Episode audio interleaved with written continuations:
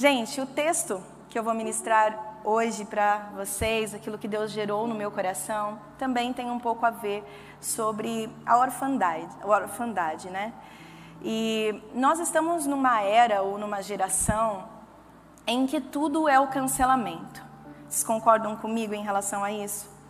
Você não pode falar nada, ou numa rede social, ou com alguém, que se a pessoa não concorda com você, ou se a pessoa não quis te, pelo menos te entender, ela simplesmente aperta um botão, te cancela e pronto, e não quer mais te ouvir, não quer mais falar com você, e não quer ter a sua amizade.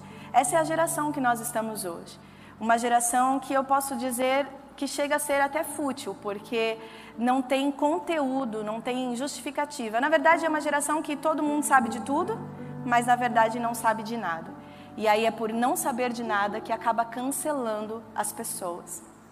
E olhem só, quando a gente fala sobre cancelar, existe uma palavra sinônima ao cancelamento, que é a rejeição.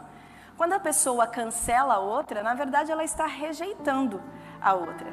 E rejeitar nada mais é do que você ignorar, do que você recusar algo ou alguém. E cá entre nós, gente, rejeição é um sentimento, né, uma das feridas emocionais mais profundas e difíceis de se tratar, difíceis de se lidar. Psicólogos levantam estudos que pessoas que se sentem rejeitadas, que pessoas que vão em busca dessa cura, são as pessoas mais difíceis de serem curadas, porque é uma ferida muito aberta no emocional dessas pessoas. Só que às vezes a gente pensa que rejeição está relacionado a pessoas que são pobres, né? A pessoas menos favorecidas, como crianças que são largadas, né, por pai e mãe. Mas a nossa sociedade ela não está assim. Não é somente as pessoas mais é, vulneráveis que são canceladas ou rejeitadas. Os ricos também estão sendo cancelados e rejeitados. Então não há distinção é, tanto para ricos ou quanto para pobres. Existe hoje no, na nossa geração, na nossa sociedade, uma era do cancelamento, né? Só que estudando a palavra do Senhor, estudando o texto bíblico que o Senhor ministrou ao meu coração, eu percebi que a era do cancelamento já existia lá no Antigo Testamento. E que não é só uma novidade para nós hoje. Pode até ter se intensificado com mais facilidade hoje, por causa das redes sociais, né? Mas a rejeição, o cancelamento acontece desde a época de Abraão, lá no Antigo Testamento. E é disso que nós vamos falar hoje. Nós vamos compartilhar e estudar a história de uma mulher que foi cancelada ou que foi rejeitada, e essa mulher chama Agar. E também vamos falar de um menino, o filho dela, que chama-se Ismael, que também, basicamente, é, foi órfão de pai vivo. Então é sobre esse texto que eu quero trabalhar com vocês. E o livro que eu quero ler com vocês se encontra no livro de Gênesis, capítulo 16, versículo 1 e 2. Gênesis 16, versículo 1 e 2. Você pode, se você não trouxe sua Bíblia, você pode acompanhar no telão, pode acompanhar nas TVs. Você que está online com a gente, esse é o momento de você ser evangelista digital. Compartilhe o link deste culto. Eu tenho certeza que aquilo que Deus gerou no meu coração vai pode tocar e salvar aí uma vida. Amém? Amém. Então a palavra do Senhor diz assim: Ora, Sarai, mulher de Abrão, não lhe dera nenhum filho. Como tinha uma serva egípcia chamada Agar, disse Abrão: Já que o Senhor me impediu de ter filhos, possua minha serva Talvez eu possa formar família por meio dela. Abraão atendeu a proposta de Sarai. Senhor, eu quero te agradecer pela tua palavra. Eis aqui a tua palavra, que é rica e fala aos nossos corações. Senhor, que eu não possa ser impedimento do fluir dela neste momento, apesar das minhas imperfeições, das minhas falhas, que o Senhor possa me usar. Que todo o estudo que eu fiz, Senhor, de nada vale se o Senhor não estiver comigo. De nada vale se o Senhor não estiver comigo. Por isso eu peço que o Senhor esteja aqui, comigo, me usando, que não seja é, a minha boca, mas que seja o Senhor falando através de mim, que eu diminua, para que o Senhor cresça. Em teu nome que eu te peço e te agradeço. Amém. Gente, o texto que nós vamos então trabalhar, o texto que nós acabamos de ler, ele relata nada mais, nada menos do que a família mais famosa da Bíblia. Família mais famosa da Bíblia, que é Abraão e Sara. Mas, como eu disse para vocês, nós não vamos falar desses dois personagens principais. Nós vamos trabalhar com uma pessoa que foi uma espécie de coadjuvante dessa história, mas foi muito importante quanto, que foi Agar. Então nós vamos falar de Agar. A história diz que Abraão recebeu uma promessa de Deus. E essa promessa era que ele é, seria pai de muitas nações. Ou seja, ele daria uma descendência muito numerosa sobre a terra. Porém, os anos eles foram se passando é, e nada de chegar à promessa. Nada da promessa de Deus acontecer na vida de Abraão. E a Bíblia diz que Sara teve uma brilhante ideia. A brilhante ideia é por minha conta, tá? Mas a Bíblia diz que Sara teve uma, uma ideia ali e foi falar com Abraão. E olhem só a ideia brilhante que Sara teve. Porque, na verdade, Sara se viu naquela situação. Viu que estava ficando de idade, que ela já não poderia mais gerar filho. Estava vendo que a promessa não ia acontecer. Então ela falou: vou dar um jeitinho de ajudar Deus. Né? Então, basicamente, ela disse assim: Ó oh, Senhor, estou é, vendo que aquilo que o Senhor prometeu não está acontecendo. E para não ficar feio, né, não ficar uma coisa assim que não aconteceu essa promessa, eu vou dar uma ajudinha.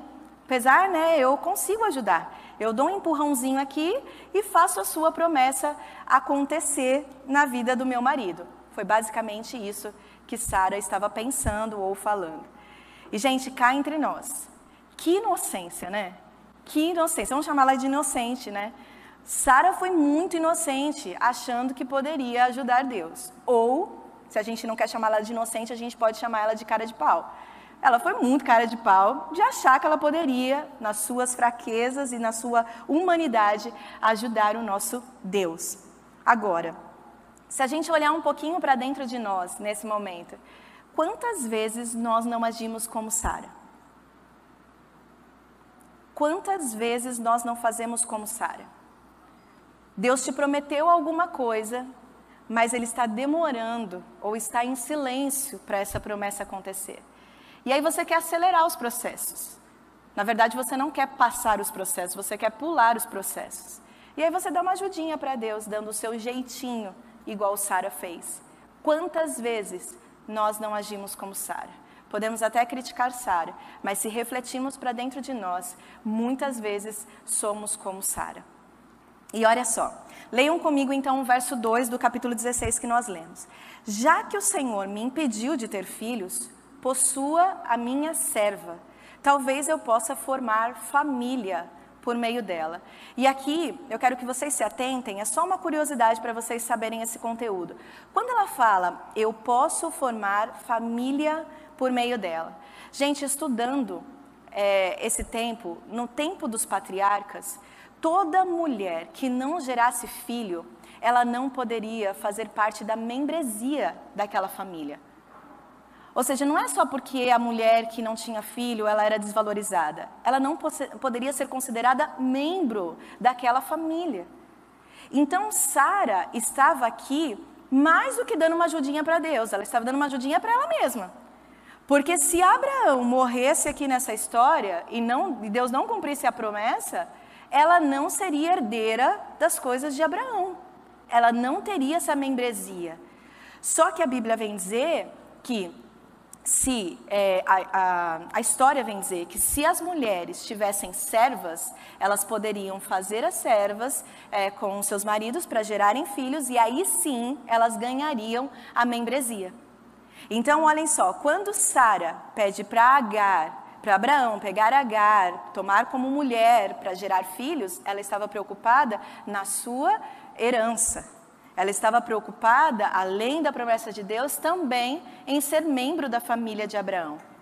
E aí, olhem só também. Quando ela fala, já que o Senhor me impediu de ter filhos, possua a minha serva. Esse serva aqui no hebraico, ele tem por significado, não um significado de serva qualquer, mas era uma serva de confiança.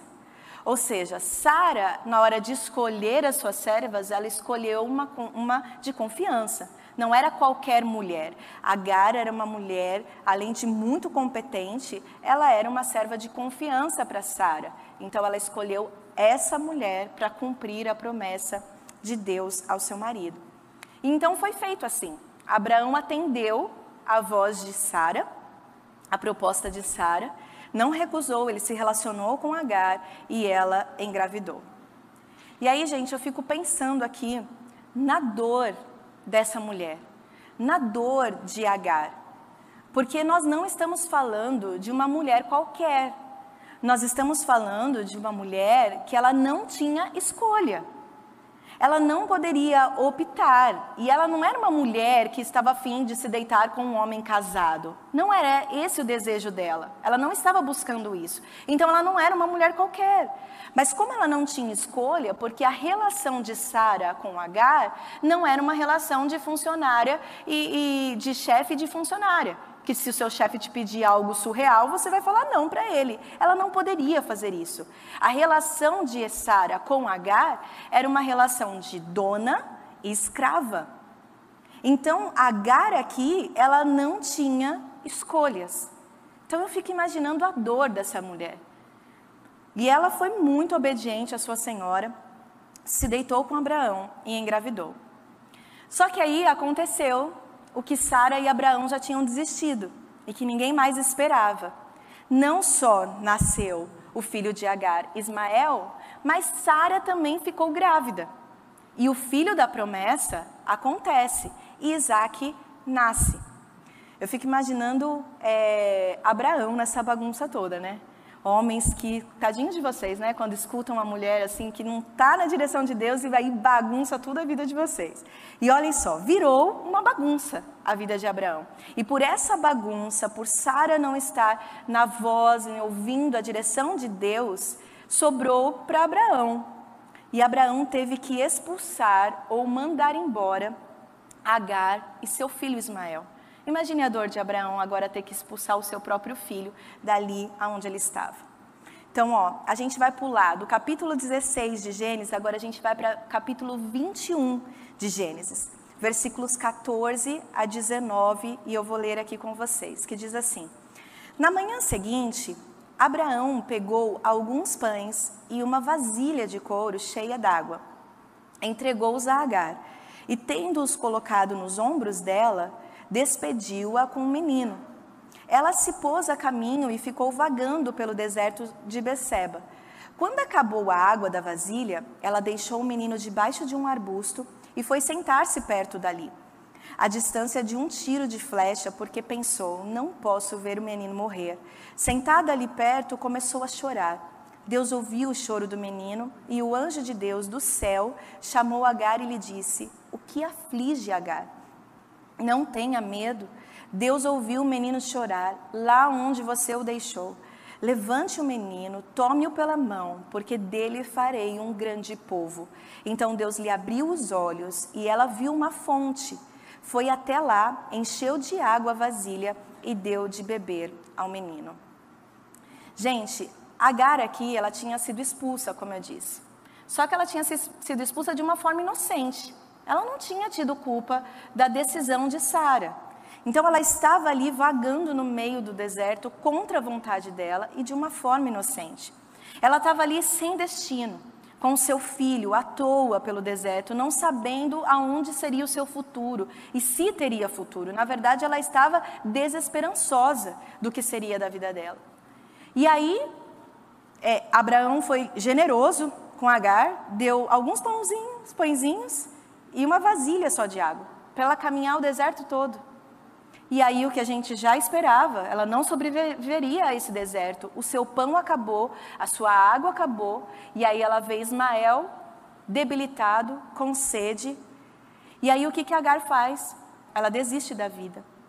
Ela pega o seu filho, coloca debaixo de um arbusto, e ela vai um pouco, não tão distante, mas ela vai um pouco ao lado porque ela não tem coragem de ver o seu filho morrer.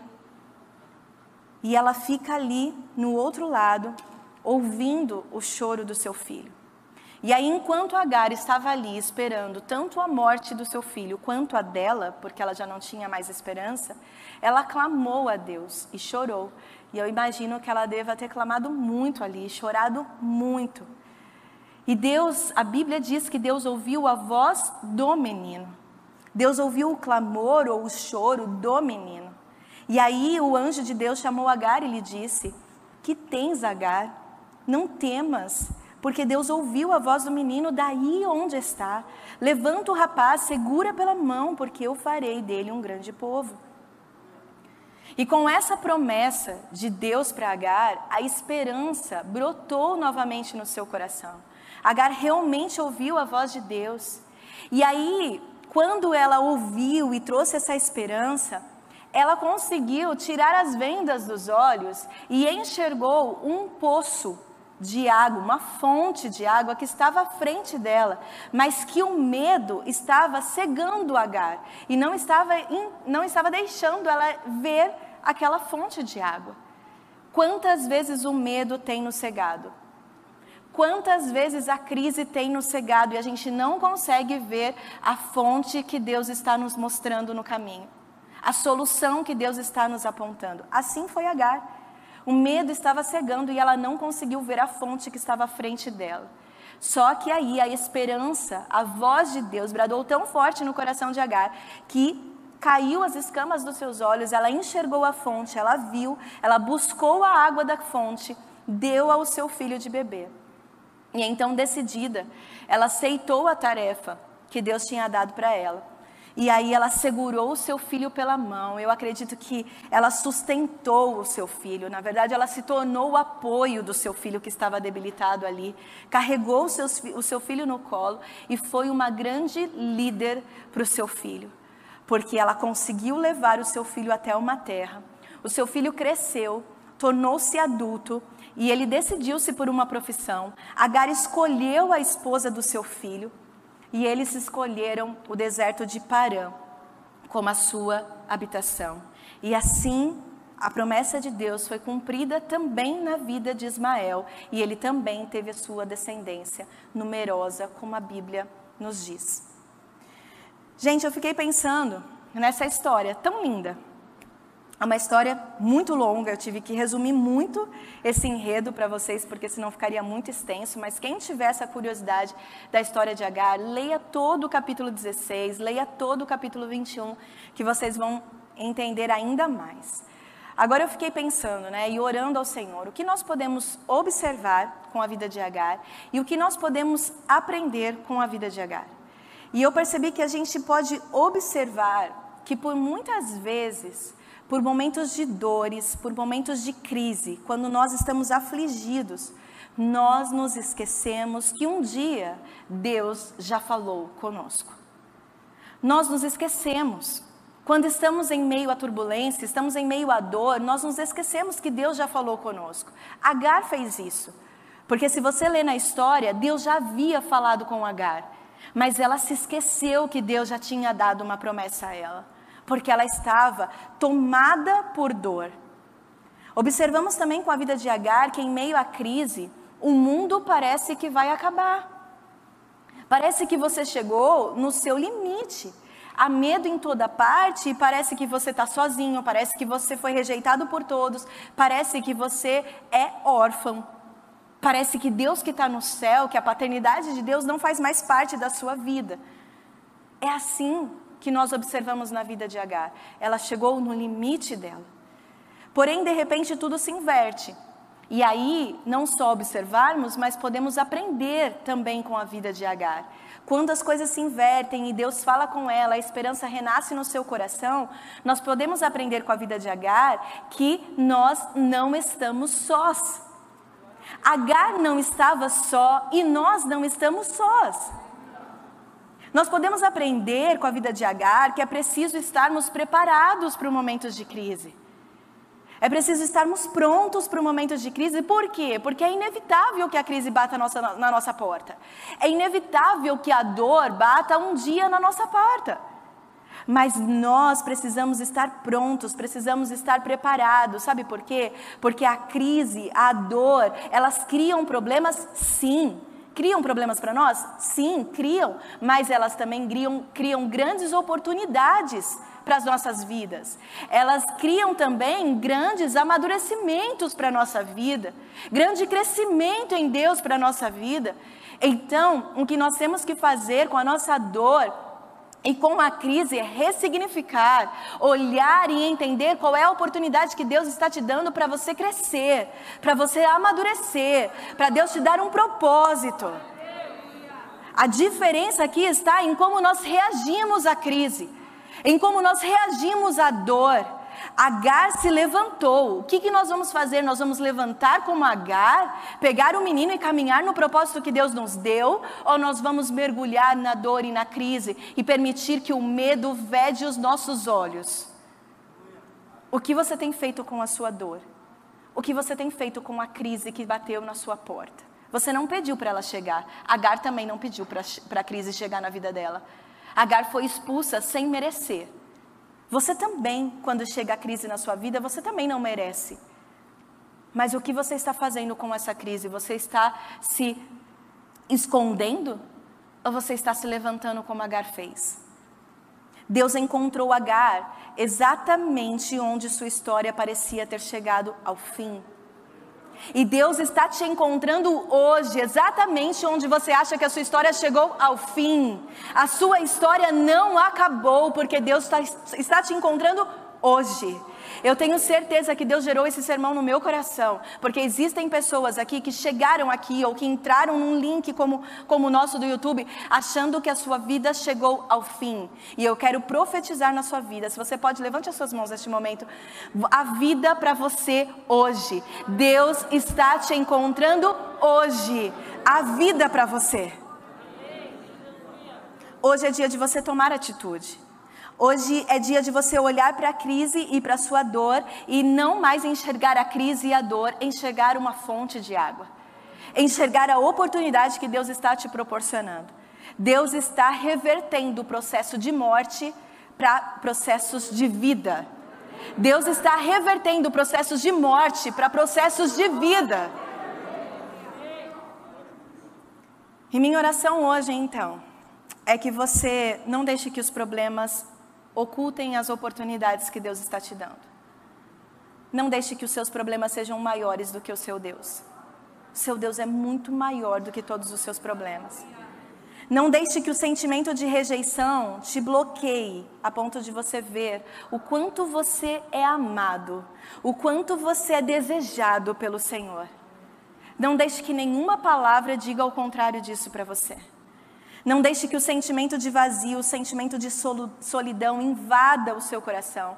Não deixe que ele desvie o foco da sua vida, a direção que Deus está te dando, a direção correta que Deus está te dando.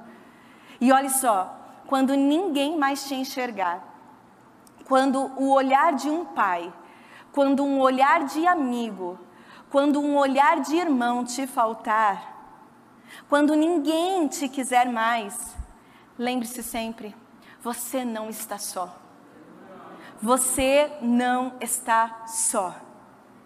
Deus está e sempre estará com você. Sabe por quê? Porque Ele te viu, Ele te vê. Ele, ele já te viu chorar.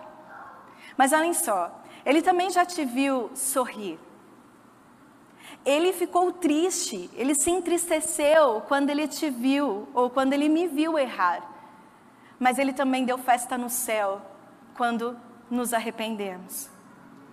Esse é o nosso Deus. Ele conta os nossos passos, ele sabe o que nós sentimos.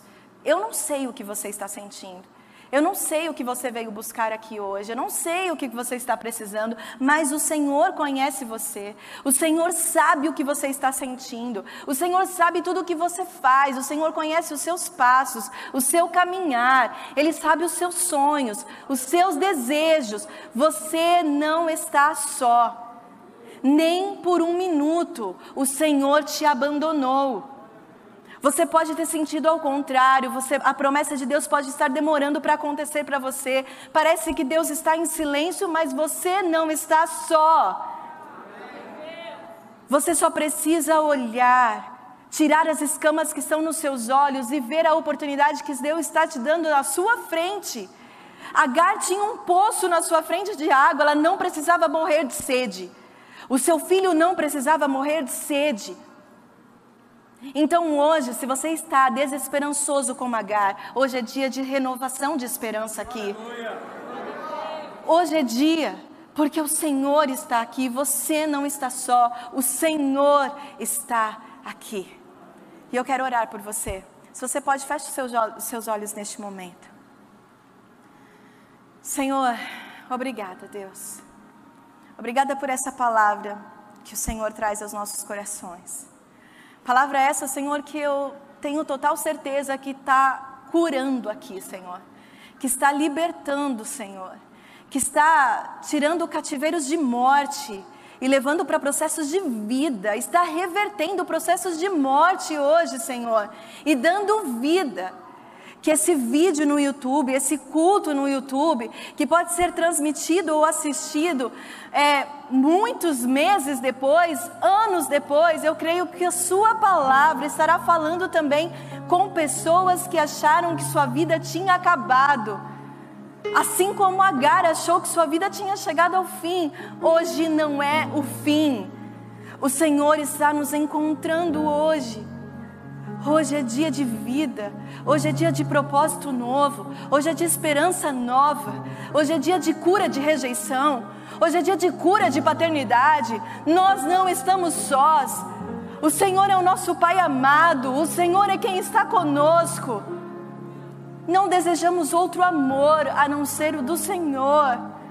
Que toda a escama dos nossos olhos possa cair, Jesus, e que possamos enxergar o nosso propósito, que possamos enxergar aquilo que o Senhor deseja de nós, porque nós não estamos sós.